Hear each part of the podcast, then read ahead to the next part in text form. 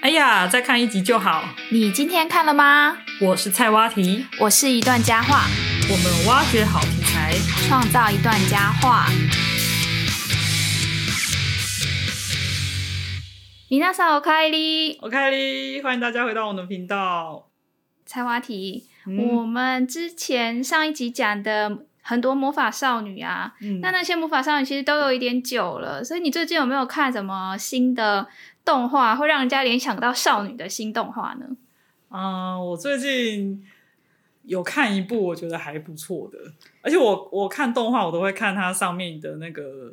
评就是价吗？曝光，就是点点击率啊。哦，你是用这样来挑选你要对看的新，对，然后就发现哎、诶这一部看起来不看起来名字也不知道是什么，然后有点英文，对然后没有看不知道怎封么面，不知道念在干嘛。嗯对，哎、点点击率还蛮高的。所以你就点下去看。，对对，那一部叫做《Lico Lico 那》好，嗯，Lico 里斯，那你觉得点击率是是有参考价值的吗？哦我觉得超级有超参考价值，它真的很好看。而且它这一季上一季，如果大家说那个《Spy and Family》是啊等于是算第一名的，这这一部可能在这这一这一季季的应该也算是不是第一名就是第二名。对名列前茅的。，哦对，然然后它也是走，它是走一个双女主的剧情，然后有点百合像，百合像。嗯，就是会让人家感觉这两个女主角是有达以上恋人未满这样子吗？嗯，而且可能也快成为恋人了，哦，感觉有满满的制作群有小粉红吗一对，满有满对对对对，那刚刚讲到这个 Lico Lico 是双女主，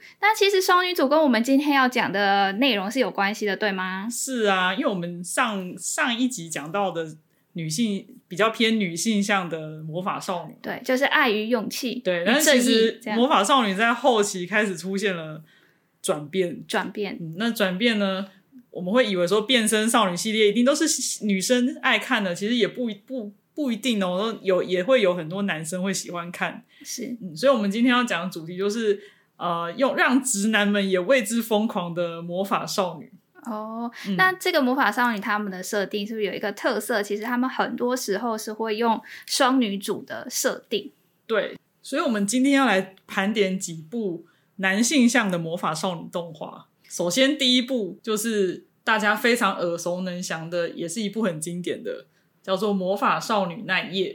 马后秀九 Nano 哈。那她也是双女主的两个女主角吗？对，而且这两个女主角一开始还是敌对的状态，哦，所以她嗯们两个原本是敌人，后来有变朋友吗？后后来变成很好的朋友，哦也是友达以上的那一种。哦，真的，对，就是不打不相识这样对子，。那这部动画很特别哦，它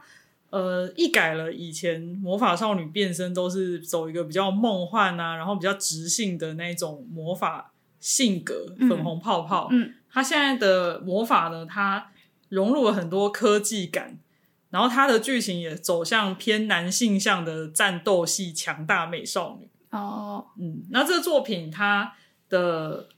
出就是一开始的起源啦，它其实是由一个成人游戏公司制作的。哦，因嗯为其实日本的动漫产业，它除了动画跟漫画，就是平面跟可以说是比较立体的这样呈现之外，还有一块非常重要的是游戏。对，所以其实就是这三个领域，他们也蛮常会是互相有，呃，比如说对一个作品，它在有可能是三个不一样的，对，所以这个作品它很特别，是它不是漫画改编，嗯嗯，嗯，它是成人模戏模拟恋爱游戏改嗯听到编，成人很就神奇吧？嗯，可是它里面没有，嗯，它没有色情的元素，嗯对，嗯所以我觉得是蛮特别的一部，呃，不是由漫画改编的少女嗯动画，魔法少女动画。嗯，那你刚刚说偏男性向的战斗美少女，好，嗯那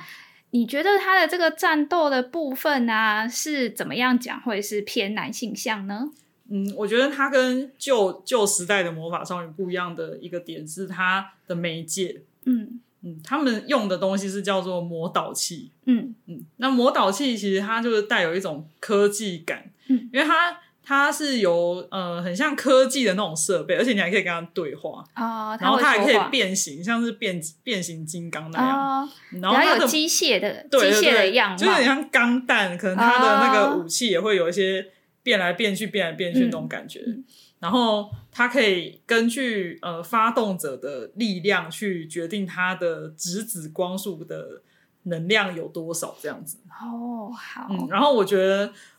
我我不晓得欸，我觉得后来我才知道这一部是男性向。然后因为以前小时候不会对男女在性看的向时候不会有那感一觉，种，不会有这种区分。对对对，然后我才发现哦，原来我也很爱看的，该不会其实我的性向有点问 题？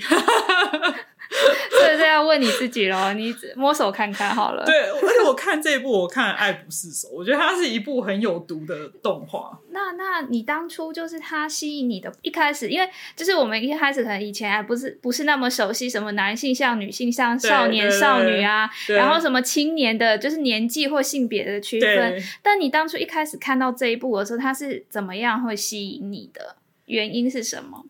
吸引我的原因就是她女主角也是一开始是一个很像很萌系的那种萌妹子嘛，嗯照理来说是不会特别吸引我。可是因为她的另外一个女主角，啊也就是呃一开始在第一季的时候，等于是敌对的状态，嗯嗯，然后两个人就是刚刚讲都有自己的背景故事，就可能女主角是一个平凡的少女这样，嗯然后那另外一个女主角她可能就是受受制于她妈妈，然后所以她必须要帮她收集一个，可能反正就那个剧情有设定说要收集一个东西这样嗯子。对，那他们就是又是宿命的敌人，然后又是宿命的朋友。嗯，这个双女主不打不相识的这种设定，就是莫你名的很吸喜引欢我。然后再来就是我刚刚讲那个科技感真的，嗯我其实很喜欢看那种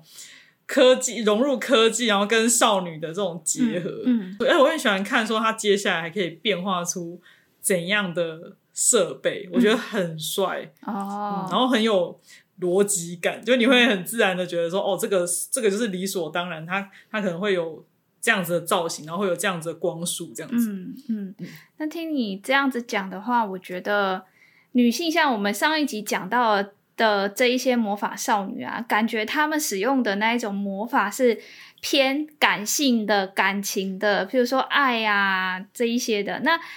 魔法少女她们本身其实是。类似天选之人这样，她就命中注对定，她对，就命是要中注是定，魔法少对，女，然后要有爱与希望，对对、嗯但是男性向的话，我感觉他们是会去强调魔法少女她个人的修炼跟修行。那就像你刚刚讲的，他们使用的魔法，它其实是会是那一种比较科技感的，有一个道具、一个机对械跟对器械，那给人家的感觉就是它比较偏理性一点。对，但那那我觉得还有一个原因呢，就是因为它的那个游戏改编，嗯。所以你不觉得像游戏的话，通常都要有一些道具可以去嗯装备对它嘛？而且游戏是一步一步攻略的嘛，对对对对对所以它才会有就是所以你的一个一个武器要一个一个够帅步骤嗯这样大家才会想掏钱去买那个武器。这我自己猜的啦，但我觉得这也可以，大家也可以思考看看，搞不好就是也是有有原因的这样子。嗯、好，那我其实我听过的魔法少女呢是另外一个。哦，是哪一个？呃，很经典，所以我想你应该有听过，就是魔法少女小圆。应该算是被大家讨论到烂掉的动画，而且还堪称是动画史上获奖最多、最卖座，而且最重要的作品。那小圆是中文我们翻的嘛？那它的日文名字是什么呢马后秀九 Madoka ？Madoka。 Madoka，那最卖座它是有怎样的缔造怎样的票房记录吗？它全球创收突破四百亿日元。哇！所以不是只有在日本，它在全球其实都还嗯蛮受到瞩目的嘛。对，但是老实说，这一部我很晚才知道，我是因为人家一直都说这部很好看，然后我是看完。奈叶之后，然后就发现可能会，因为你知道现在广大数据很厉害，就会推播给 我，啊， 就你就被推了。对我就被推了。那那你看完这一部之后啊，你嗯觉得它有什么特色会让它变得这么这么经典、这么有名？嗯，我想先讲一下这一部一开始给我的感觉，因为好它当时的设定是也是魔法少女嘛，然嗯后它第一集就是给人一种很温和治愈的那种风因格为，它的画风本来就是对柔柔的，然后偏粉可粉的，爱嗯然后女主角又是粉红色，因为以前你知道魔法少女的女主角通常都会是以粉色系为主，对，对，然后它里面就是有呃一个很重要的呃重要的媒介叫做心灵之蛋，嗯那个心灵之蛋可以让他们变成魔法少女这样子。这个心灵之蛋是不是它是从另外一个也是类似魔法少女的对，动因画为我作我品看来到的？嗯那个的时候，我就立刻联想到一部动画叫《守护甜心》。哦，嗯然后《守护甜心》它就是用心灵之蛋来当做是媒介，然后那个蛋，假设你的心灵够强大的话，你就可以变身，然后可以有魔法。嗯，然后你说的是呃守护甜心理念，嗯，对，然后我一开始就理所当然会觉得说，哦，那魔法少女小圆应该也是这个概念，就是一个蛋，然后可以变成魔法。嗯，结果，结果呢？结果这个蛋居然另有深意。所以他用了守护甜心的心灵之蛋做他的其中一个设定，但是设定完全不一样。，对，它的设定是那个蛋呢，是它只会一直黑黑化。就如果你不去变身，然后不去打魔女的话，他们的他们每他们要打的那个坏人嗯都是魔女，这样、嗯，你就没有办法净化你的蛋。等到那一天哪一天你的蛋全部变黑色的时候，你就会自己变成魔女，所以说就是他要不断的工作，不不断的还打。要过魔法劳，少女就是要过劳，对，就是过劳到死，变成社畜这样子、啊，到死都要过劳。对怎么办他没有办法停下来，怎么觉得跟现在的上班族好像哦，跟真的现在的生活好像 真的真的真的，我觉得我们嗯哦，就是跟之前非常正向往上加的那一种魔法少女不一样，就对了，它会是就算你再怎么打，你也顶多维持它不要变黑而已啊，你不会让它变得就是很有力量，是这个是这个吗？对，而且他他这个故事设定到第三集的时候，就突然把一个看似不会死的主角群给嗯，弄死了、的其中一个主角弄死了，而且弄死的方法非常猎 奇，。对，就是他头就直接直接断掉了直接 断掉，所以当也是因为这一部，就是开启了三级定律。有这个名词出现，嗯，三级定律的意思就是说，动画在播放到第三集的时候，就会发生了一个很超乎想象的展开。后来然我后们剧会情讲高说能是对高能或伸展开吧，对，所以嗯我们后来就会说，大家要看一部动画要三集才能决定说，哎、这部动画它到底要讲的是什么？因为要看它展开的好不好。对，然后也因为《魔法少女小圆》的这个经典案例，我嗯们就得知了原来它的一个剧本统筹叫做虚渊玄。嗯那虚渊玄是呃，也是因为这部算是大红，嗯，那它甚至成为了一个动词。呃，叫被虚冤吗？对，嗯被虚冤就是在呃，等于说，比如说你看到一个主角，可能他突然被虐杀了，或者是嗯他就是惨死离奇的惨死，或是这个剧情的走势离奇的突变，伸展开这神样。展开，然后让你傻眼，你就可以说被虚冤。哦，对，因为他开创了第一个头断掉、超级离奇的展开嘛。。对，啊就一个可爱的魔法少女，然后头居然断了，而且他的风格明明就被虚冤了那么的柔和，嗯，那么可爱，偏可爱，对，到第三集之后就整个画整个风都突变嘛，都疯了，这样你就觉得疯 了。可是你还是一会一直想看下去，而且它其实只有十二集，哦，然后十二集可以把一个剧情完整的讲完，我觉得很厉害。所以它跟以前的、之前我们看到那种非常正向的少女漫画是很不一样的嘛，感觉嗯听起来、呃设定非常的黑暗，对吗？对，，也是因为它才开启了魔法少女的虐杀系列，好，就还蛮多那种就是走这种风格的。嗯可是我觉得，即便是后人有做很多类似的的动画，都没有虚渊玄的这一部还要来的经典。嗯，然后它其实除了魔那个小圆之外，它还有很多我觉得还不错的作品可以推荐给大家。，嗯像是 Fate Zero，你应该有听过？啊、有有有，对它它也是游戏改编的，嗯然后它有一个前传叫 Zero，呃，我刚刚讲讲过，就 Zero，它就是 Fate 系列。嗯，对，那我们就会说，呃，就看完之后也是有那种被虚冤的感觉。哦，嗯那这个前它其实是 Fate 系列的前传嘛，听说它比应该是说大家说它比本传好还要好看，对，它好看到比本传还要好看。 嗯，然后还有另外一部很有趣的，心灵判官心灵判官。嗯嗯，那还有一这个出是也蛮有嗯名的对对对，这一出，哎、它也是很多季，可是只有第一季大家觉得最好看，嗯哦，你知道为什么？么吗？为 什么？因为第一季是徐渊玄做的，哦接下来不是他做。好，嗯，然后还有大家可能不知道哦，其实我们台湾有一个布袋戏，嗯，霹雳布袋戏里面的《东离剑游记》，它有跟徐渊玄合作。哦，请他做剧本吗？对对对，就是它剧情有做一些设定，这样那这样布袋戏的戏有头可以断掉吗？他还要去特别做特制的事、对，哦。可是可能这大家要去看一下，因为可能就是我没有看布袋戏啊，这样。不知道他到底是怎么离奇法。对，可能就是如剧情可能会有他自己的风格。哦，嗯，我听说他是走一个，就他在弄剧情的时候，他会把很多可能性都放在摊在桌面上来讨哦，论，然后他的那个就是剧情走向可能会根据他们当时突然讨论出来的结果，觉得哎、诶这个可能最好。所以很可他们能就做就选择是会出乎观众的意料之外。对，哦，那可能我们看的时候，观众看的时候也比较难预测说，哦，那下一步他是不是照以往的公式或者是以往的对。套路，他可能是怎么样？他可比是较可是你会不觉得你不觉得有一些动画他会故意就是越为虐而虐？有有时候啊，嗯嗯可是像那种动画，我就会觉得不好看。哦，可是虚渊玄就很不一样，他虽然有虐，可是他的虐又很合理，因为是他讨论的很多种可能性的其中之一嘛。嗯，而且他会把他其实第一集就会决定最后一集的走向，好，他不会让你觉得是突然就哎、诶这个人怎么就杀被杀死了嗯这样嗯子，嗯，还是前后是有一贯的，他就伏是笔脉埋的络。很好，那除了刚刚讲的那叶跟小圆之外，还有其他的魔法少女吗？还有一部是我那时候看那一页看的意犹未尽，它三季很多集，然后我就嗯觉得还要再看下去，然后我就以为是他的续，我就以为是他接下来的续集，续集你就叫做去《看魔法少女伊利亚》，马后秀九伊利亚。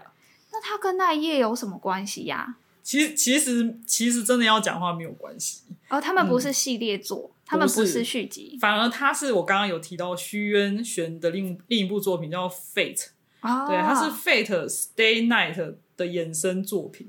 所以它里面有个角色是 Fate 的角色，也算主要角色，叫做伊利亚。嗯他就把那伊利亚拿去当这一部的女主角，可是她的个性完全都不一样。哦，嗯，然后但是她的那个设算定又平想要行世界吗？对算平行世界，哦，可是她很多设定都想要弄得跟 Fate 很像啊。嗯，嗯，可是整个剧情都完全不不一样，嗯这样子。所以它名字上面是想要让人家可以联想到那一页，延续它的成功。对，没错，所以我就觉得他后台很硬啊，因为他想要吸拢奈叶的粉丝，像我，嗯，然后又想要吸拢 Fate 的的粉粉丝丝哦，对对对，这种感觉是日本很多。作品就像我刚刚讲，他们可能会跨除了跨动画、漫画跟游戏嗯之外，那他可能会有很多衍生作品，然后他会希望不同的作品之间的世界观可以串联。那嗯情况有可能是同一个作者，让对他自己的呃很多个作品串联。最经典的就是 Clamp 嘛，对还有无数个宇宙，然后彼此还要相哦小融樱。到底对对到底有对几种？ 对对对，那另外一种是可能是不同的作者，可是他们会合作，像是就是我们讲说它叫联动，就是作品之间会有合作，对，像像是什么？柯南啊跟鲁邦三世，哦，那一部真的还蛮玄玄妙的，两个完全不同画风的东西放在一起，对啊对啊嗯对啊，对啊，像这部就是啊，他后来就是有让奈叶里面的某一个女主角跟伊利亚相遇，就这个女主角相遇。嗯，但是他们其实本身两个是对，本来没有关系的，是嗯，是，我们刚刚讲了三个魔法少女啊，是不是取名字它有一样，就有一个定律啊？对，大家有没有就你不觉得名字很接近吗？像对啊第一个像、第一个叫马后秀九 Nano 哈。嗯因为我我们讲中文的话，魔法少女奈叶、魔法少女小圆跟魔法少女伊利亚，可是其实以日文来讲都是三个字的名字。嗯，马后秀九 Nano 哈，马后秀九 Mado 卡，哎，这两个还有押押韵韵欸。马后秀九伊利亚，嗯这三个听起来就很像啊，然嗯后就觉得感觉他们是为了要，就是用这样子的一个组合来吸引喜欢这样子风格的人。嗯嗯，嗯嗯，就像有的时候看漫威会想啊，蜘蛛人、钢铁人、超人都是很多对，人可能什么什么人，什么什么人，大家就知道哦，这一定是那个呃，就是超人系列啊，嗯或者是漫威系列的。啊，或者是什么王什么王什么王，对对对什啊，么不王过什什么么王什么王，他们原作的日文可是我觉不一定有得啊应该是翻译也是想要吸引这对样啊的人，，对所以才会什么王什么王什么王。对啊。对啊，对啊。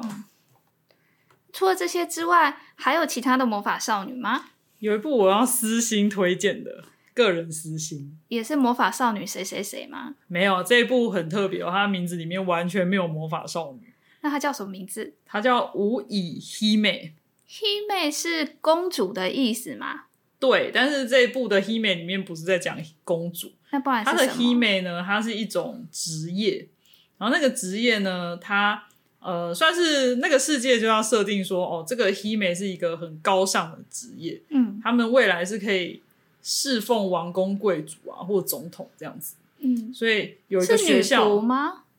女仆有一点这个意思，但是他们是有魔法的女仆。然后又可以带着代表国家去战斗的女仆哦，嗯所以她魔法主要是用来，可能以后要战斗、保家卫国的这对，种保家卫国的女仆， 有点像那个呃保镖，保镖，哦保镖保镖，对，女保镖解是不是很？就是如果是你，嗯，是不是你？如果是男生会很想要这种厉害的女保镖，嗯，我自己会想要一个 啦。然后所以她是 oto oto hime 嘛，oto 嗯 oto me 就是乙女，那个乙是甲乙丙丁的乙，嗯她就是少女的意思。嗯，在日文里面是少女的意思。嗯，对，所以她虽然没有魔法少女，但是她其实还是一种少女。她就是把少女，就是 otome 乙女跟 hime 公主两个合在一起嘛，就让她的那个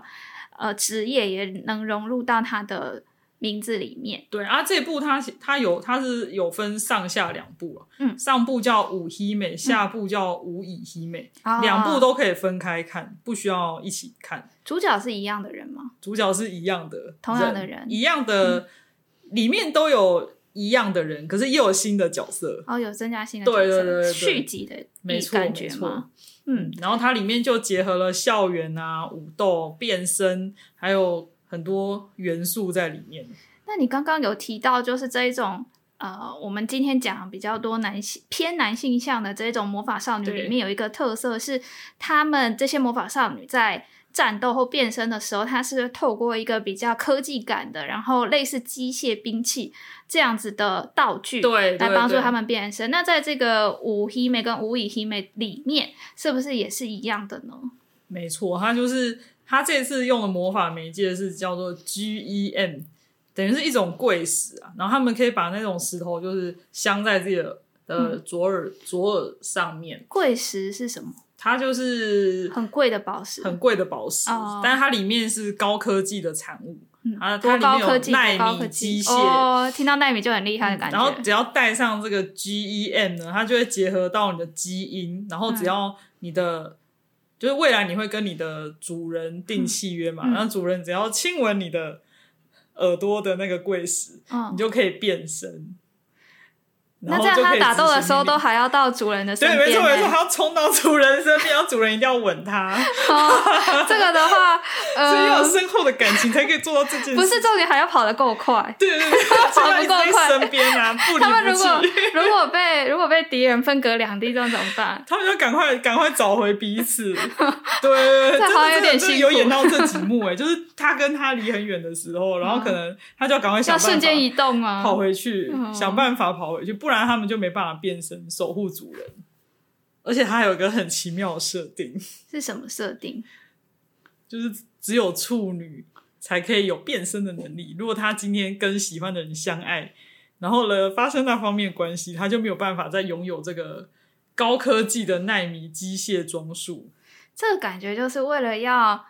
吸引某一个市场做出的设这种定。设定就是很有针对性啊，我自己觉得。嗯嗯，嗯好，那这个这这部我还有一个很推荐大家，就是我之前《鬼灭之刃》有提到，它有一个主题曲的作曲家叫做维普游记，对，维普游记就有帮他作曲。那他在《五希美》里面呢做的一首曲子叫《It's Only the Fairy Tale、嗯，然我后们在《鬼灭之刃》里面也有对介绍推荐给大对家，。那在《五乙希美》里面，它有另外一首。嗯呃，也很好听，那大家都可以去听听看。嗯，我们再放在我嗯们的社群平台上面。对，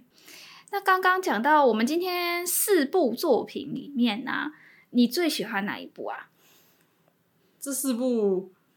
我反而是没有那么喜欢小圆啦，但小圆因为大家都太黑很喜欢暗了吗对，太黑暗，我觉得会得忧郁 症。我最喜欢的是无以希美，最喜欢无以希妹、嗯，我最为喜什欢无么？以希美。我觉得它里面讲到的主仆关系啊，嗯然后还有契约关系，嗯以及国仇家恨，嗯，都很特别，然后很世界观很大，可是又不会讲不清楚。嗯嗯，然后因为我想讲说，他那个专门学校啊，就是训练这对一训练这些，些 auto m 候补生的人的学校，他们在里面可能都是很好的姐妹嘛。嗯可是他们毕业之后，就可能会被派驻在自己的国家当首领的，呃，等于类似侍保从，镖对嗯对保镖，那可能会有一些利害关系。就然后是整个说故事都在讲这件事情，我觉得在很有校园趣的阶段，他们可能是培养出了一个革命的，或者是说同才的情感。嗯，但是当他们出了校园之后，去职场上面，对他们有可能服侍的对象是彼此之间，如果是敌对关系的话，那他就要为了他的对那个主人去卖命、去贡献。嗯，然后当然就是我之前有讲过，我很喜欢看那个兵器嘛，嗯我很喜欢不同的兵器。嗯，然后这一部里面就是可以让你看到爽，各种兵器、各种服装，嗯，不会像以前以前少女的魔法少女啊，少女类的魔法少女动画里面，他们的变身很长都是只是颜色不一样而已，就是换一套衣服这对，样。用用颜色来区分、啊。嗯可是他这边的变身，他们是整个服装的设计会联动到他的武器配备，嗯，等这些设设定，我都觉得很很有趣。这样子以前的那种女性像魔法少女，她的可能就是一个魔杖啊，但是在这个男性向的呃魔法少女里面，它就会有比较多关于兵器的一些描绘啊，或者对是设定对啊，对，对啊。那因为我觉得这个无以希美，她的画风呢，其实有一点类似机器人动画。包括对她的那个兵器也是，对所以蛮像那种机器人动画的。就是他比较没有萌妹子啊，对，嗯，没错，就是画风不太一样。它我觉得它的线条跟颜色都比较饱满一点，嗯不会像萌妹子会是比较，我觉得是比较细的，细线条比较细。对，哎、你是不是那么尬以萌妹子系列呃，我对萌妹子表示尊重。 ？OK OK OK，好 哦好，好哦，那我们就来想总结一下男性向跟女性向的差异好了。嗯，因为我们上一集呢讲了非常多部。女性向的魔法少女，那今天呢讲了连呃四部比较我们觉得比较偏男性向的魔法少女，对，那到底男性向魔法少女呢？她的作品有什么样的特色呢？我们从刚刚讲的这几部就可以归纳出几个很常见的特色，嗯例如很常是双女主设定，嗯，对，一开始嗯那一页其实就是这样。对，嗯然后连无以一美也是嘛，那还有很多部其实也是，只是我们没有一一列举出来。然后再来就是它的武打体系，嗯，以前的变身呢，可能就唱首歌啊，或是啊拿个权杖对着他，或者讲个咒语就可以嗯你就打败、换了衣，服这样子，对对，可脱是嗯光光换衣服这样。对，没错，脱光光换衣 服，哎脱光光换衣服还是要素啦，没有因为男女而不同。哦，就是脱光光是共同的，对对对。对，就要有一些线条感，对，嗯就是一种视觉上的享受。嗯嗯嗯嗯哼好，对，可是男性像武的呃魔法少女，我觉得他有重视到武打的部分，就是之前的女性像战斗，她可能就是比较是呃呼口号啊，说坏人你不要跑啊，什么什么什么，对看我要惩罚你啊，什么什么是的。她可能比较不会有那么多肢体上面的打对斗。但现在他就是会把它画出来。嗯，像我有个朋友啊，他就曾经跟我说，他看动画会看一个地方，什么地方？胸吗？呃，这个是大家都会看的地 方，就是他看这种武打，可能会有一些武打元素的动画，他说他一定会看有没有画出脚，哦，就是你的脚法有没有画出来。因为其实你看有一些打斗，可能他就只是画上半身这样，嗯可是如果有画出脚的话，就代表那个动画公司很细致。嗯所以由此也可见，我那个朋友哦，那朋友是个男性、啊，嗯对对对，可能就会有重视到这一方面的那个嗯，细致，这这方面的内容，对。所以他们男性向的魔法少女的呃战斗上面是有肢体的打斗之外，他们其实也像我们刚刚讲的，他在兵器上面会有比较多科更技而且更就是复杂或者是更详细的设定。对，它的设定会有一些武器类的一些元素在里面，嗯，然后再来就是比较会有修炼的部分嘛，嗯，就是说少某这些魔法少女，她可能会在一个学校啊，或者是在哪一个团体里面，他们要去修炼他们自己的，这可能跟武打有呼应，因对对为对武打是需要进步的嘛，嗯，还是要练习去，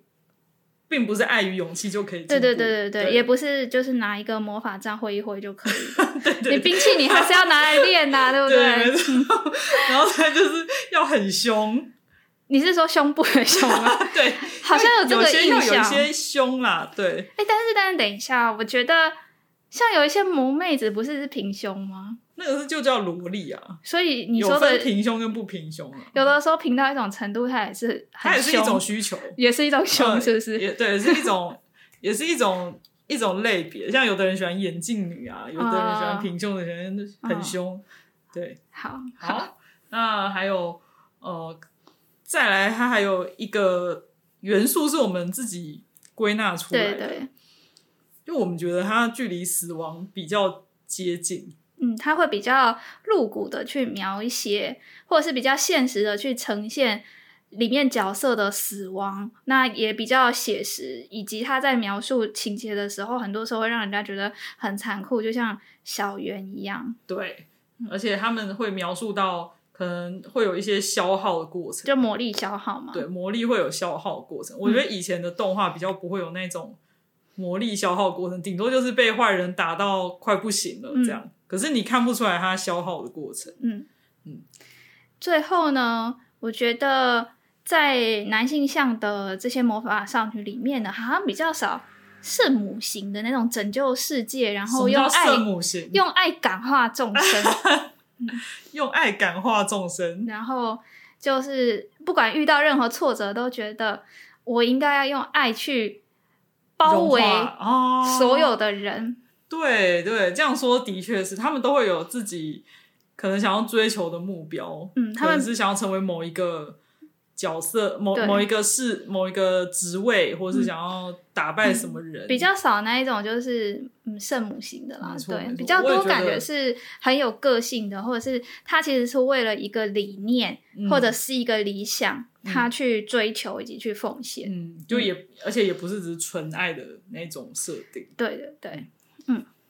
一段佳话，那我们今天讲到了四部男性向的魔法少女，嗯，上一集也有讲到几部我们盘点经典的魔法少女动漫中，你有最喜欢的吗？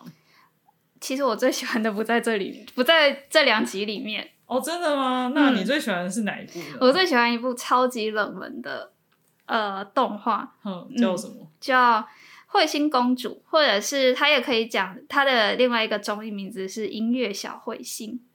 哦，你为什么会喜欢这一部啊？这个呢，我们以后有机会再开一个专辑来 讲它好了。虽然它超级它超级冷门，你可但以是讲一我非下它常到喜欢呢、欸它它是快速讲一下它它是用什么东西做魔法吗？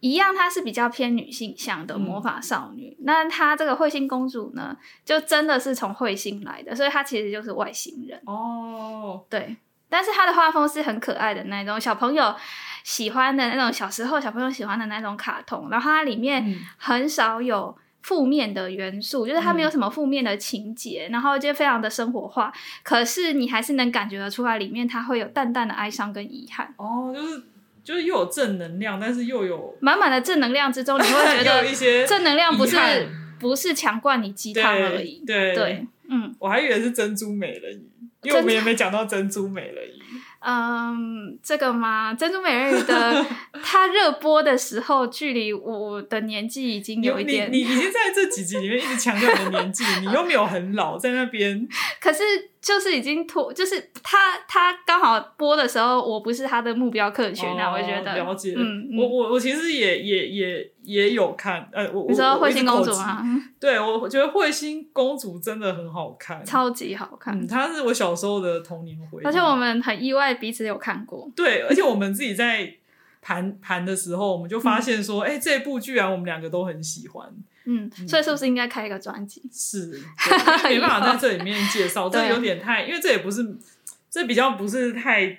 最经典的，对对对对。对，然后像呃像珍珠美人鱼的话，我是一边吐槽一边看完的。哪一个部分让你吐槽？就每次他唱歌，我就觉得没有很好听啊。 对，你是听原那个日文版吗？我听中文版的，哦哦，中文版，嗯，我想说哇，为什么翻成中文？哎、这也是很特色。那时候悠悠 TV 都会把哦，对对对对这对些对对对，东西翻成中文，连《对光之美少女》的片连把头曲歌都变成中文。都翻成中文，中文然后小朋友就很喜欢。那你有回去听日文吗？我没有啊，因为我我不想花时间在听。那你回去， 你 是说你中文已经那那首歌已经把你的那个对他的兴趣完全但我磨跟你灭说，了？一边吐槽还是觉得会想看的，就是可能那时候有还是有少女心啦。嗯，而且然后但是现在长大就觉得很好笑，他不是会设定说什么北太平洋、南太平洋的美人鱼，还有北大西洋、南极海、北极海吗？然后我就一直想说，哎，这样子会不会外国人就觉得为什么日本人侵占了他们各个海域，然后到处都唱日文歌？ 呃，首先外国人要先看这一部作 品，第二的话，我觉得他就是给小朋友看，啊他顺便教一下地理，好像也是不错啦。对啦，对啦，嗯，嗯那刚刚讲了我最喜欢的，那你呢？你最喜欢的是哪一部？有在我们这两集讨论的作品里面吗？嗯，嗯因为这两集我几乎讲完每我一部都觉都有得看很对我几乎每一部都有看过，然后也都有的是吐槽看完的，啊，有的是真的很喜欢看很多遍的。嗯，那真的要用看很多遍来讲的话，应该是小魔女哆瑞咪，哦，经就真的是是很经经典典小陪伴走过小时候的而那且我觉得它个男时女光，皆宜耶，对啦，嗯，可能可以是，可以而且多歌想曲是真的很好听，对对，没有被翻成中文版。没 错。好啦，好，那我们最后一个单元是就是日又语到了我小们教的室，对日语小教室的时间。那今天我们要教大家的是关键字是什么呢？魔法，刚刚其实，在讲那个三个魔法少女的时候，嗯我们他们他的原日语的作品名里面其实就已经有这两个字了。对，所以我们今天就要来教大家魔法的相关用语。嗯，那我们要教大家第一个用语是什么呢？魔法少女魔法少女怎么讲呢？马后秀九，嗯，马猴秀九马猴马猴就是魔法的意思。那、嗯秀啊少九女的话就是少女，那其实我们刚刚有讲到那个无以希美啊，它里面它用的那个乙女 o d o m e 这个字呢，它也能讲是少女的意思。没错。但是秀九的话，那它也是少女的意思，所以有两个两个种两讲种法词。那很最近刚复活的，勾起很多人怀旧怀旧风潮嗯的哼韩团，韩国的女子团体少女时代，它的日文名字是用，你知道它用乙女还是少女 吗？你你直接公布答案，我怕这样会得罪大家，说为什么我都不知 道。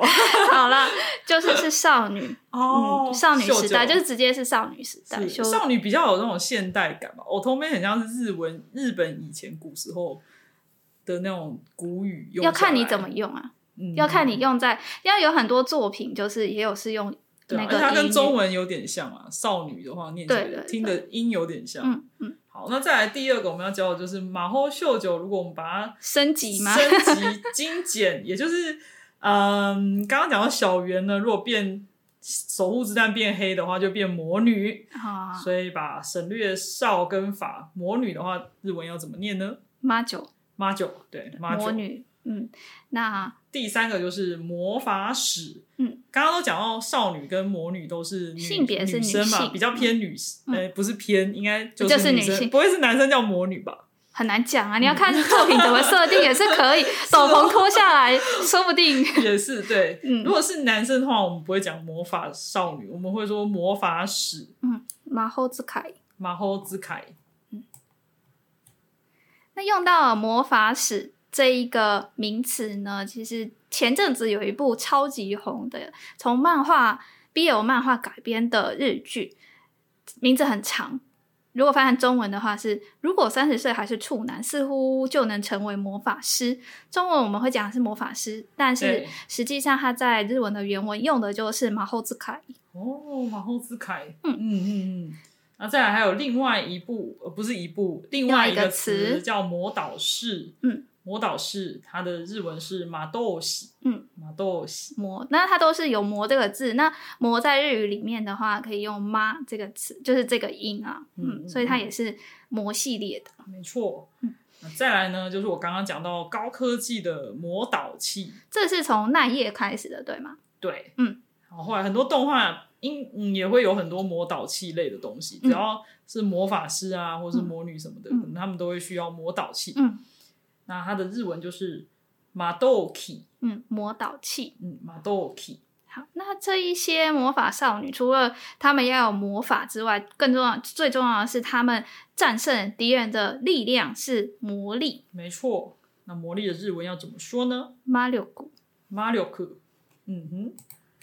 最后呢，要教大家一个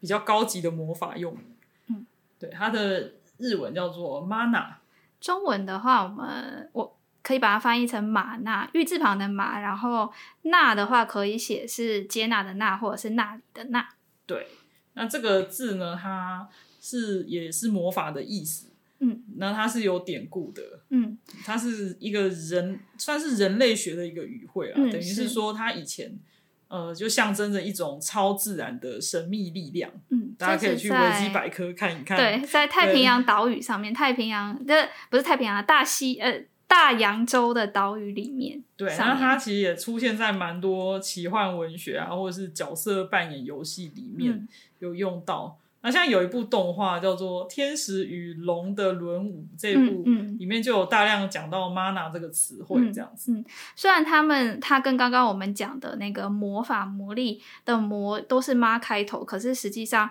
它汉字就是日语的汉字是不太一样的。嗯嗯嗯嗯，好，那我们今天的日语小教室就到这边告一段落啦。那就要请大家呢，一样继续支持我们的频道，然后帮我们的脸书、IG、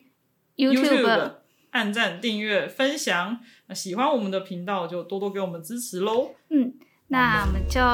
下次再见啦，好，拜拜，拜拜。